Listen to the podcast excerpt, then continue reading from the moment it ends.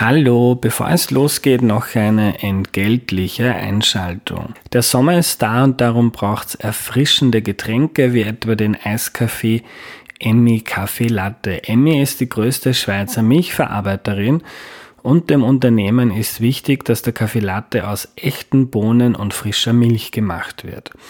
Auf unnötige Zutaten wie Zusatzstoffe wird verzichtet. Was ihr da trinkt, ist also nur Kaffee, Milch, Zucker, je nach Sorte dann Kakao und Aromen wie Vanille. Ohne Stabilisatoren, Verdickungsmittel, Farb- und Konservierungsstoffe oder künstliche Aromen. Seit heuer gibt es auch den Emmy Kaffee Drink Almond, der erste Eiskaffee to go von Emmy, der auf pflanzlicher Mandelmilch basiert.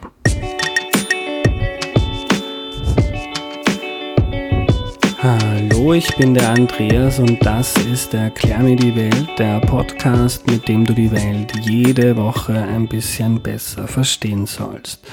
Heute geht es darum, was unsere Handys, Smartphones und Social Media mit uns machen und das erklärt uns Katrin Kassai. Hallo. Hallo, danke für die Einladung. Hallo liebe Katrin, schön, dass du da bist. Magst du dich zu Beginn noch kurz vorstellen, bitte? Ja, gerne. Mein Name ist Katrin Kassai. Ich bin Kommunikationswissenschaftlerin an der KU Löwen in Belgien.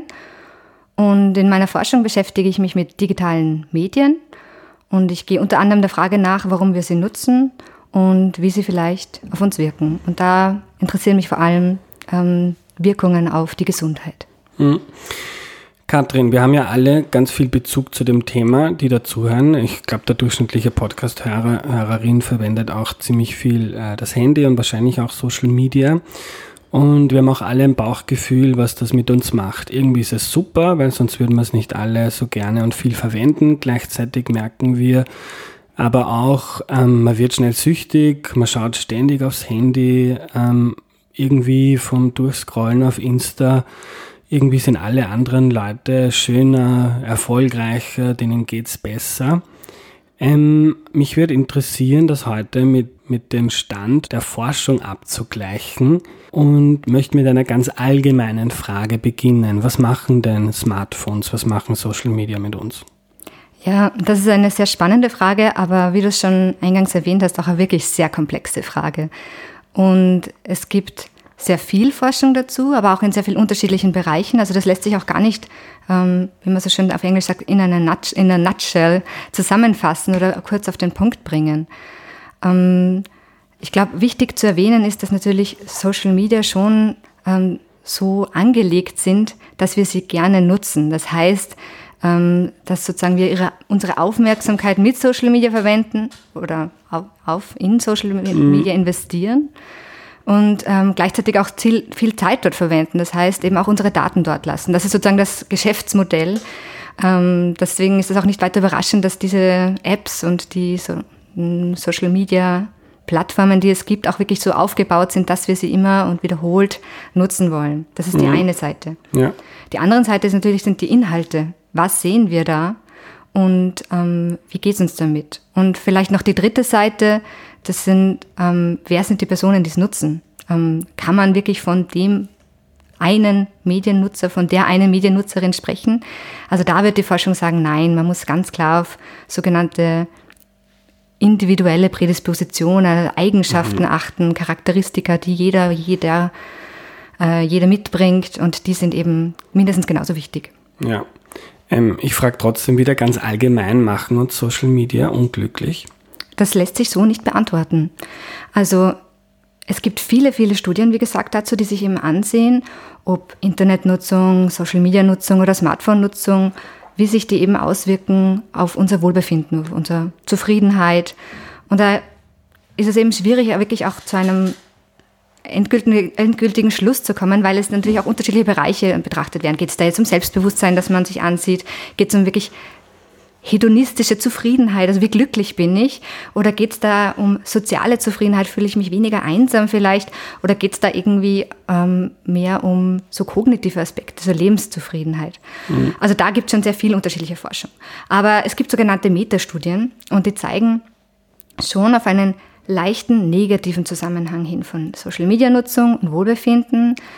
Ähm, allerdings sind die Effekte oft sehr, sehr klein und der aktuelle Forschungsstand geht eigentlich zunehmend dahin, genau diese Details herauszuarbeiten, von denen ich vorher gesprochen habe. Also welche Plattformen, welche Arten der Nutzung und welche individuellen Faktoren spielen da eigentlich eine Rolle?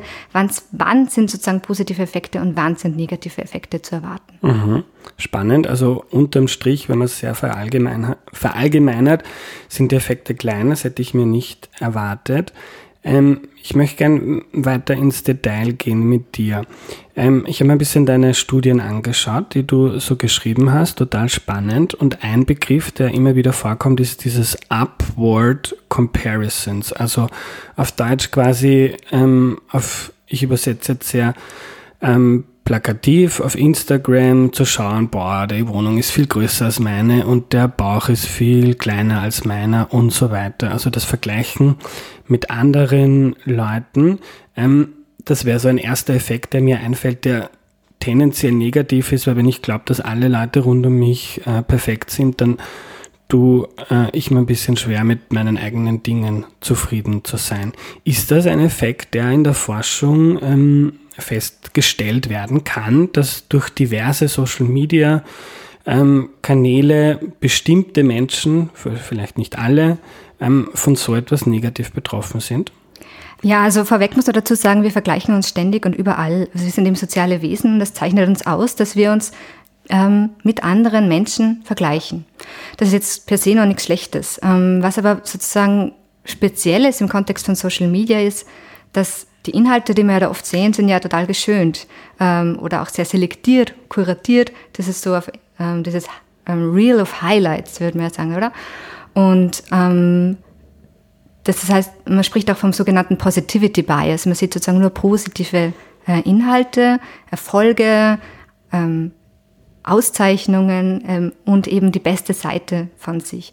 Und wenn ich das jetzt eben sehe, dann könnte eben schnell der Eindruck entstehen, ich bin da irgendwie nicht so gut dabei und ähm, ähm, mir geht's da nicht so gut oder ich habe nicht, noch nicht so viel erreicht, ich müsste mich mehr bemühen, um auch irgendwie so diesen, äh, diesen äh, neoliberalen Tonus, da, der oft da mitschwingt. Da musst dich nur genug anstrengen, dann kannst du genauso fit, schön und erfolgreich werden. Mhm. Ähm, das äh, ist ja in der Tat so. Also das sehen wir auch in unseren Längsschnittsbefragungen, die wir durchgeführt haben, dass dann, ähm, es sehr wohl äh, Effekte gibt auf die sogenannten ähm, Aufwärtsvergleiche und dass sich das in weiterer Folge negativ auf unser ähm, Wohlbefinden, unseren Selbstwert auswirkt. Mhm. Ich möchte aber schon noch was ergänzen.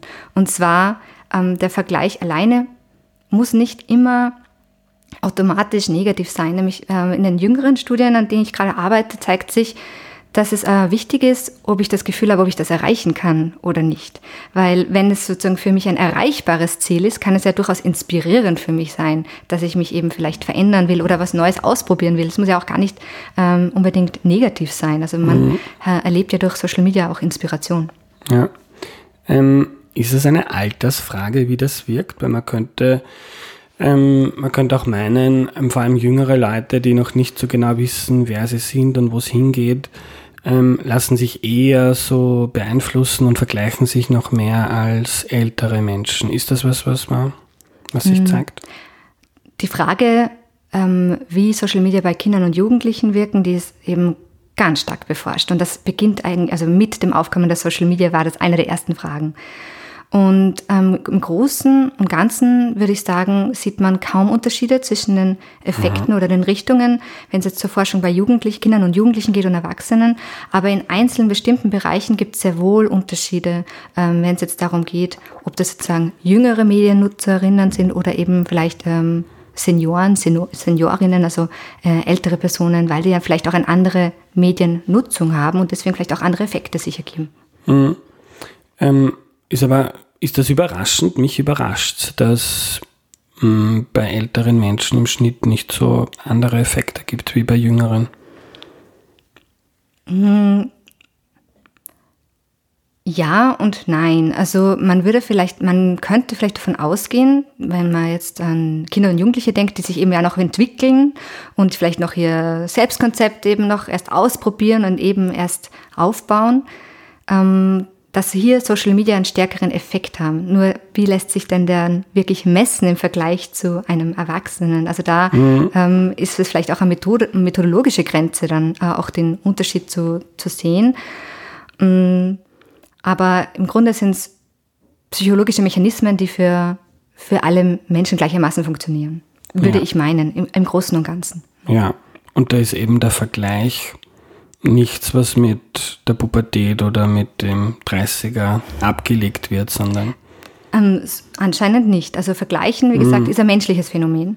Ähm, die Frage ist sozusagen, was ich dann daraus schließe, ob ich mich deshalb ähm, schlechter fühle oder nicht und wie ich das auch bewerte, diesen Vergleich und was das mit meiner Identität macht. Die Voll also die Konsequenzen aus dem Vergleich könnten ja dann vielleicht durchaus anders sein bei Kindern, Jugendlichen oder Erwachsenen. Mhm. Ähm, wir haben jetzt den Bereich äh aufwärts vergleichen, hast du das schön äh, beschrieben, also das Vergleichen mit Leuten, die schöner oder erfolgreicher sind.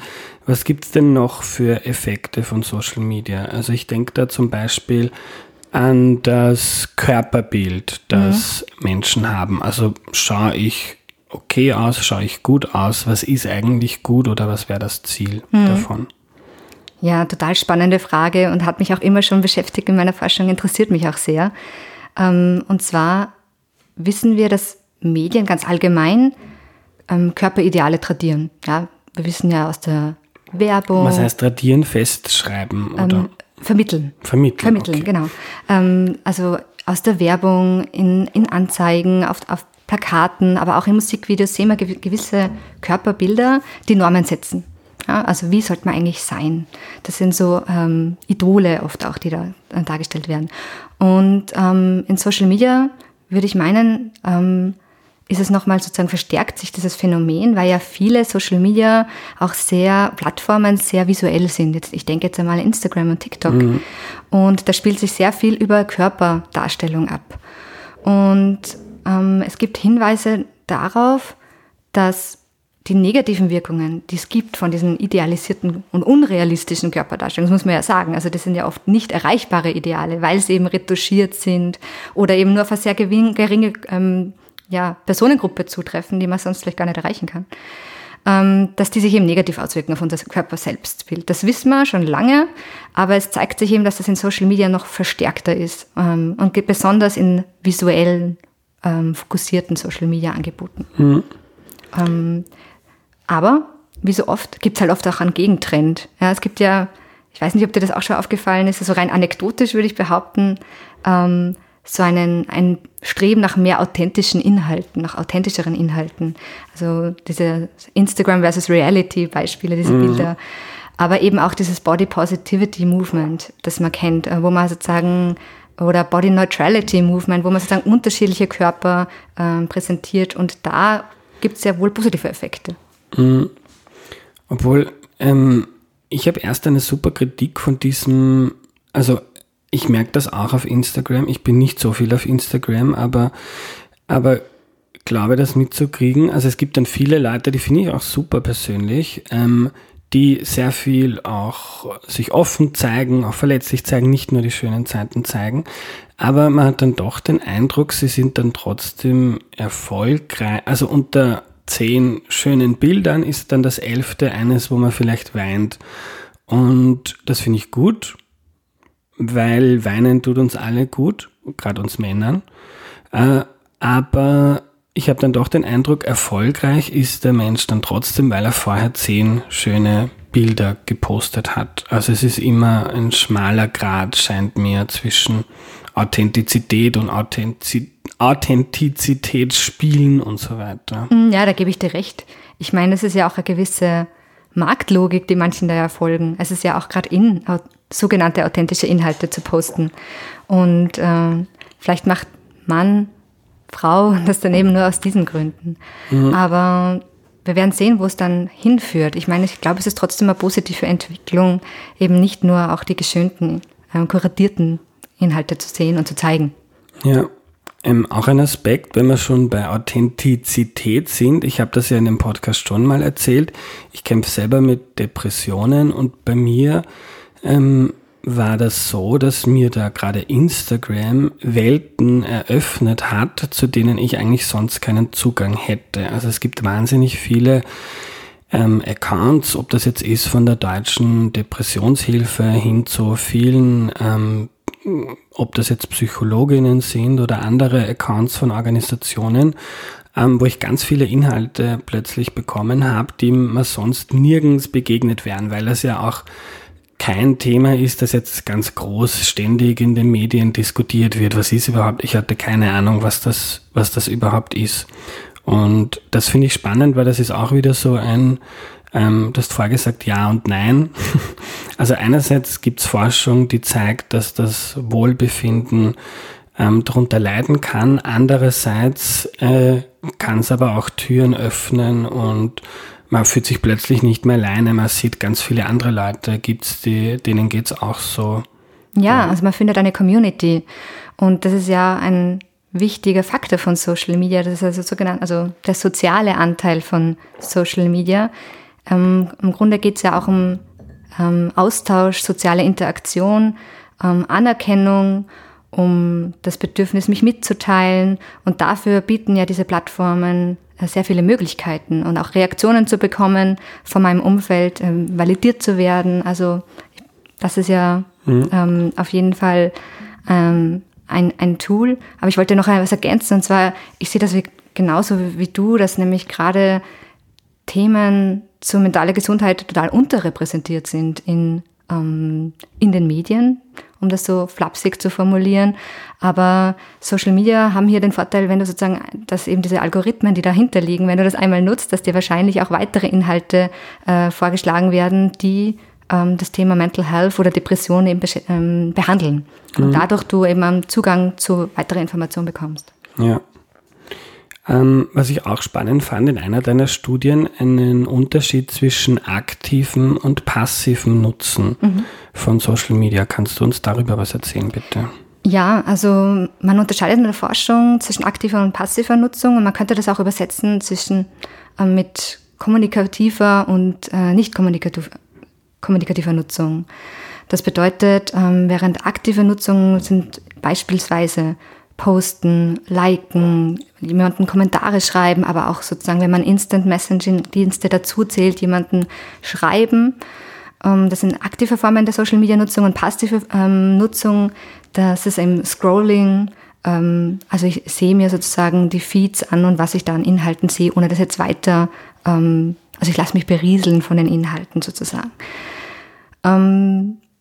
Und in der Regel ist es aber so, dass wir immer beides tun. Also es lässt sich, es ist eine analytische Trennung, die man hier macht. Mhm. Es gibt da beide Formen der Nutzung.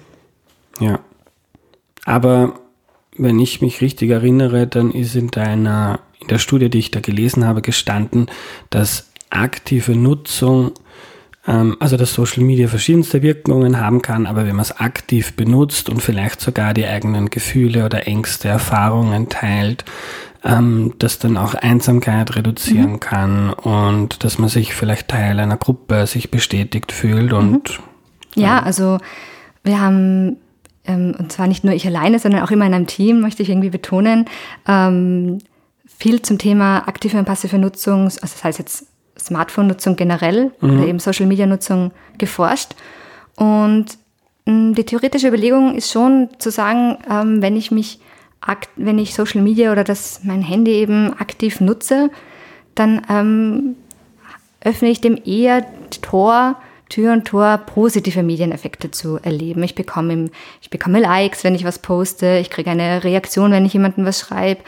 Ähm, während bei der ähm, passiven Nutzung eben dieses Scrollen ich vielleicht eher eben zu dem, wie vorher erwähnten, Auf, Aufwärtsvergleichen tendiere und dann eben vielleicht eher die negativen Effekte erlebe.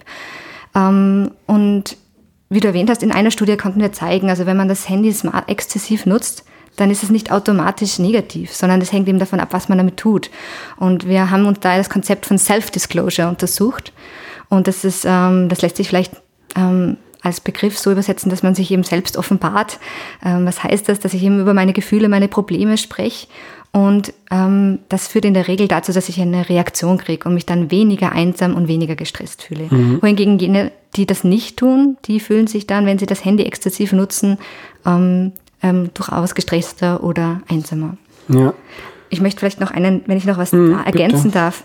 Ähm, wichtig ist, was ich hier erzähle, sind so ähm, Durchschnittseffekte. Also man nimmt eine größere Bevölkerungsgruppe und befragt die wie in unseren Studien zweimal zu zwei unterschiedlichen Zeitpunkten, sogenannte Panel-Studien.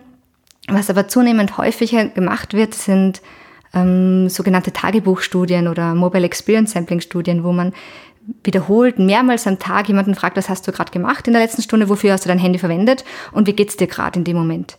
Und da zeigen sich ähm, auf individueller Ebene oft ganz andere Effekte. Also man muss unterscheiden mhm. zwischen den all, also durchschnittlichen Effekten und den individuellen Effekten.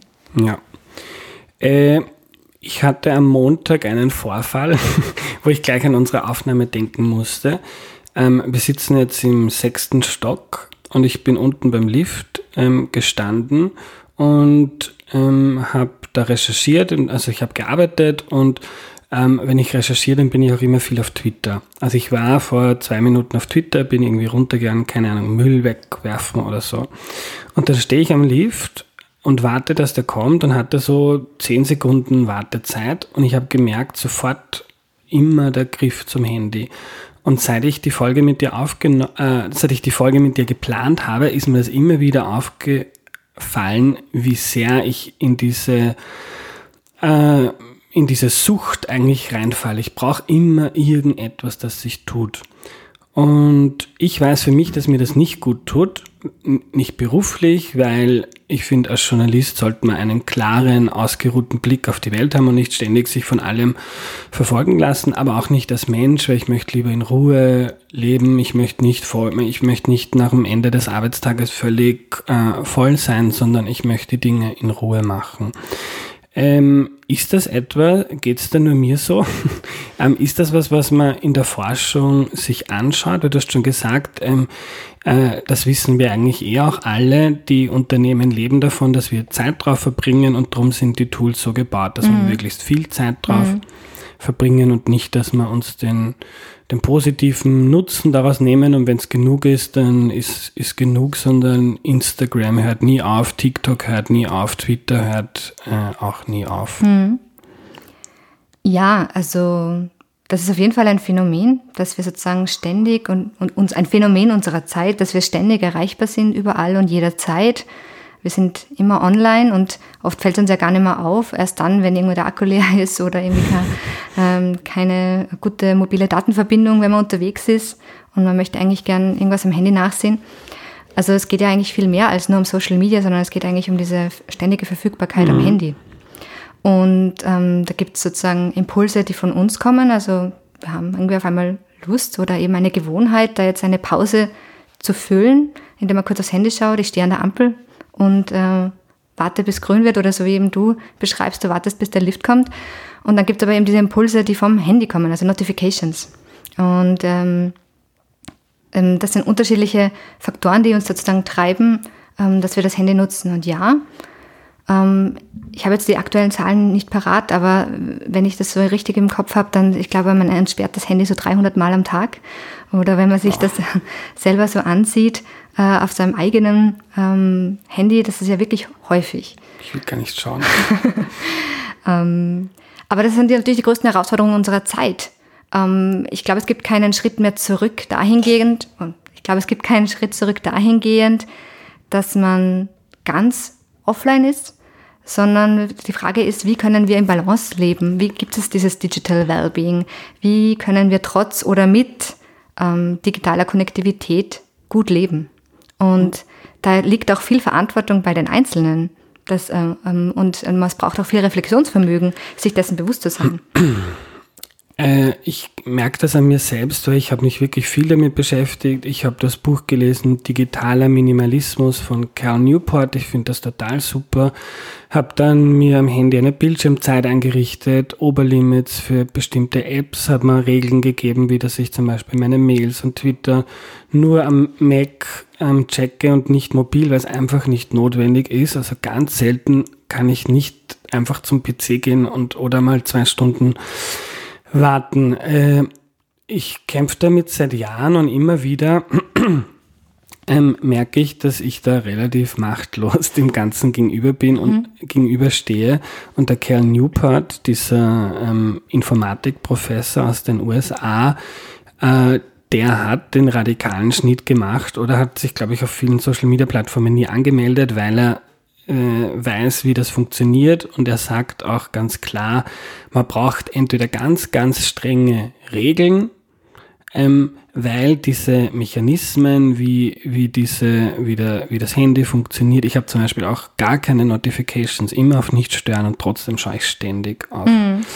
Mein Handy, also es ist verdammt schwer. Katrin, du hast sicher die Lösung äh, mhm. äh, für uns mit. Wie, wie machst du es oder, oder, oder was sind so äh, Gedanken, damit das funktionieren ja. besser funktionieren kann? Mhm. Also zuerst einmal, vielleicht beruhigt es dich, dass ich als Kommunikationswissenschaftlerin genau denselben Prozess durchgemacht habe wie du. Ich habe mir eine App runtergeladen, ähm, die mir gewisse Zeiten vorgeben, mit wie viel ähm, Zeit und welchen Kontingenten ich dann in verschiedene Apps verwenden darf und ich bin da kläglich dran gescheitert. Ähm, ich habe da auch noch keine gangbare Lösung für mich gefunden. Äh, aber es gibt gewisse Regeln, an denen ich mich schon halte. Ähm, beispielsweise die Mediennutzung vorm Schlafengehen. Also das ist, das zeigt sich ganz klar, ein bis zwei Stunden vorm Schlafengehen, am besten keine Screentime. Das wirkt sich ziemlich evident, also ziemlich, die Forschungslage ist da ziemlich eindeutig negativ auf unser Schlafverhalten auf aus und das äh, wende ich auch jetzt auf meine Tochter an, bin da ansonsten relativ liberal. Sie darf auch als Zweijährige ab und zu ähm, sich was ansehen am Handy. Ähm, die Forschung hängt dem natürlich hinterher. Also das ist ja ein, trotzdem ein relativ neues Phänomen. Und es gibt sozusagen erste Versuche und erste Untersuchungen zum Thema Digital Detox ähm, und diese Digital Wellbeing Apps. Aber das ist noch, steckt noch in den Kinderschuhen und da ist sozusagen, ich bin gespannt, was da noch kommt. Was ist das kurz? Ähm, das sind eben genau diese Apps, von denen du gesprochen hast oder eben ähm, im Smartphone integrierte Angebote, um nachzusehen, wie viel ich eben mein Handy für verschiedene Bereiche verwende. Und es zeigt sich, jene, die das sozusagen nutzen, solche Apps wie du, die nutzen oft das Handy auch viel mehr als jene, die es nicht nutzen. Aber es zeigt sich auch zumindest korrelativ ein Zusammenhang ähm, mit deren Wohlbefinden. Also die fühlen sich auch äh, besser, wenn sie solche Apps verwenden.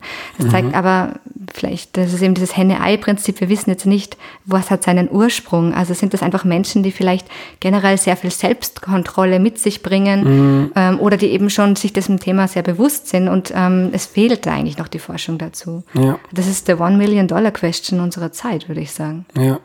Ich finde das spannend, diese Konkurrenz zwischen großen IT-Konzernen in den USA, weil ja einige dieser Möglichkeiten von Apple kommen. Also das iPhone erlaubt mir, Apps zu beschränken, mir Zeitlimits zu geben, zeigt mir die Bildschirmzeit an, zeigt mir, dass ich acht Stunden am Bildschirm ähm, ge gehangen bin, ähm, weil Apple nicht von Werbung lebt. Und ähm, Facebook mit Instagram, WhatsApp und Facebook eben äh, schon. Die Frage ist, ob es nicht so einen Zugang bräuchte, dass da könnte man, glaubst du, Unternehmen regulieren, ähm, weil man sieht, viele Leute strugglen damit und die, die, also ich glaube, Millionen Menschen versuchen einen besseren Umgang damit zu finden und ich glaube, ich bin nicht alleine mit diesem Hin und Her und manchmal funktioniert es besser und schlechter und irgendwie ähm, will man nach Hilfe schreien, aber es hilft niemand. Mhm. ähm, könnte man Unternehmen regulieren, dass man ihnen gewisse Dinge auferlegt? Die an, uns das an was denkst machen? du da? Keine denkst Ahnung, du da an? Du bist die Forscherin. also das, ähm, ich ich fände es schwierig zu wissen, wo man denn da ansetzt. Mhm. Also sind es sozusagen diese ich, ich nenne es jetzt mal ähm, Elemente, die uns immer wieder dazu bringen, dass man sozusagen hinsieht. Da gibt es schon eine Bewegung, dass man davon weggeht. Ähm, ich glaube, Instagram gibt ja jetzt einem die Option, dass man sich die Anzahl der Likes zum Beispiel nicht mehr anzeigen mhm. lässt. Ja. Ich glaube, da wurde schon auch erkannt, dass da die Kritik und das Problem auch größer geworden ist. Aber ich möchte noch einen Nachsatz sagen oder eine Ergänzung machen. Auch wenn wir vielleicht ähm, manchmal Schwierigkeiten haben im Umgang dem Handy, oder Social Media, ähm, wäre ich vorsichtig damit, immer von Sucht zu reden. Ich, mhm. ich finde es total problematisch, mhm. dieses Thema so zu pathologisieren und wirklich eine klinische Erkrankung daraus zu machen. Also mhm. Handysucht ist es oft nicht. Es ist auch nicht immer eine Social-Media-Sucht. Es ist halt ähm, natürlich ein Tool, das sehr convenient ist, weil wir es ja in sehr vielen unterschiedlichen Kontexten verwenden können. Mhm. Ähm, ja, das so als Nachtrag. Nachtrag. Ja. Ja, das finde ich gut. Da muss ich vorsichtiger sein, aber manchmal, äh, also ich würde es bei mir zumindest so bezeichnen, dass das Handy sehr oft dass ich das Gefühl habe, dass ich oft dem Handy gehöre mhm. und nicht umgekehrt. Mhm. Und dass dieser Impuls mal, klick, ja. klick mich, klick mich, du was. Mhm.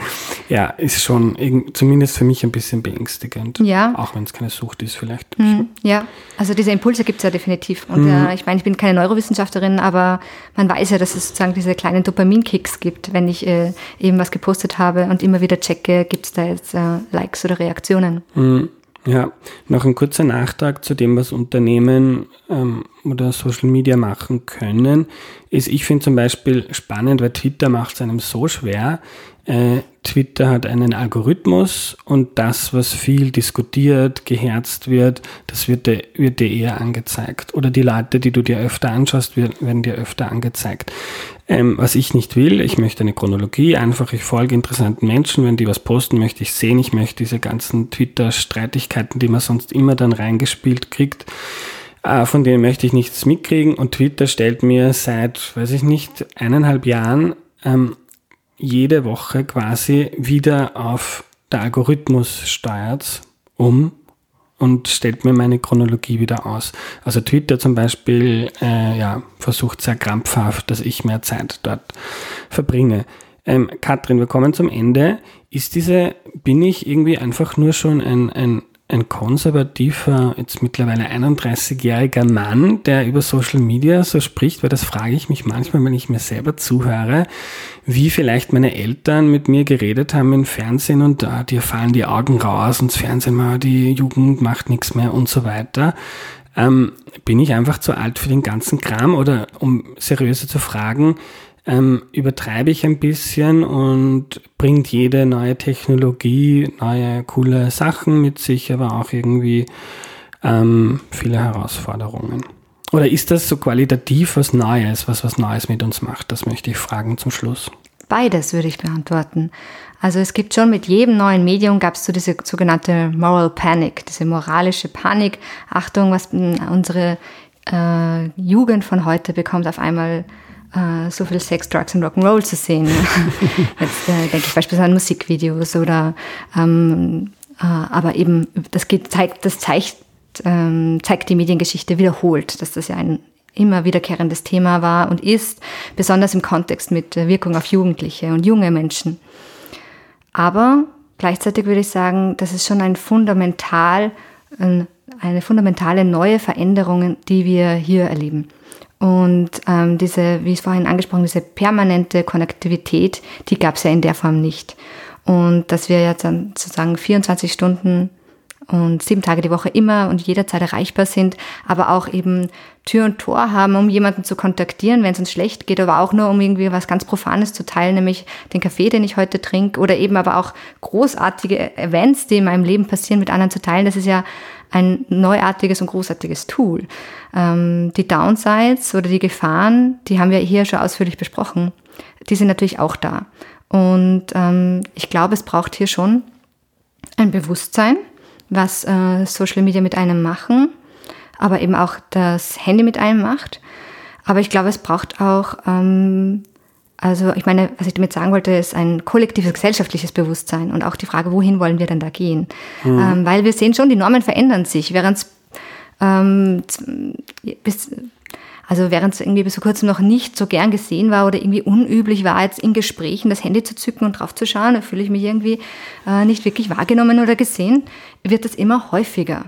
Mhm. Also wir verändern uns ja auch als Gesellschaft und äh, man muss sozusagen immer abwägen, wie viel gebe ich meinem Offline- Leben in diesem Moment äh, Platz und Aufmerksamkeit und wie viel meinem Online-Leben in diesem Moment. Ja. Und ähm, das ist halt ein schmaler Grad. Ja, ich glaube, ich bin auf der konservativen Seite, aber ich finde das nach wie vor unfreundlich. Mir geht's genauso. Ja. Schön, dass wir uns einig sind. Danke für deine Zeit, Katrin. Vielen Dank.